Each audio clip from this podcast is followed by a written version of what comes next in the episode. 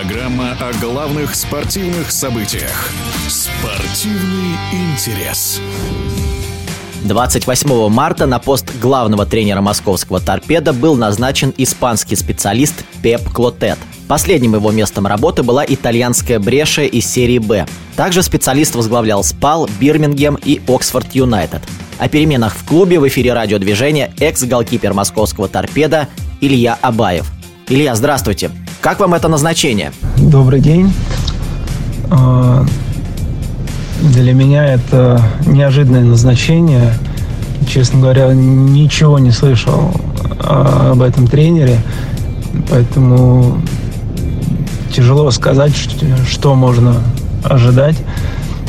А, думал, что торпеда остановит свой выбор на каком-нибудь российском специалисте, который лучше знаком и с футболистами команды, и с ситуацией, которая сложилась. Поэтому оценивать его работу уже будем по ее ходу. Но ситуация для торпеды очень тяжелая. И будет очень тяжело выбраться из, из этой ситуации. Команда на последнем месте. А, хотя удачно провела матч с Краснодаром на старте чемпионата, что должно было придать уверенности.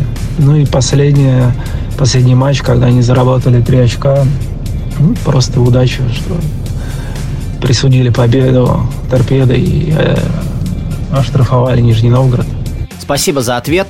В эфире радиодвижения был Илья Абаев. Спортивный интерес.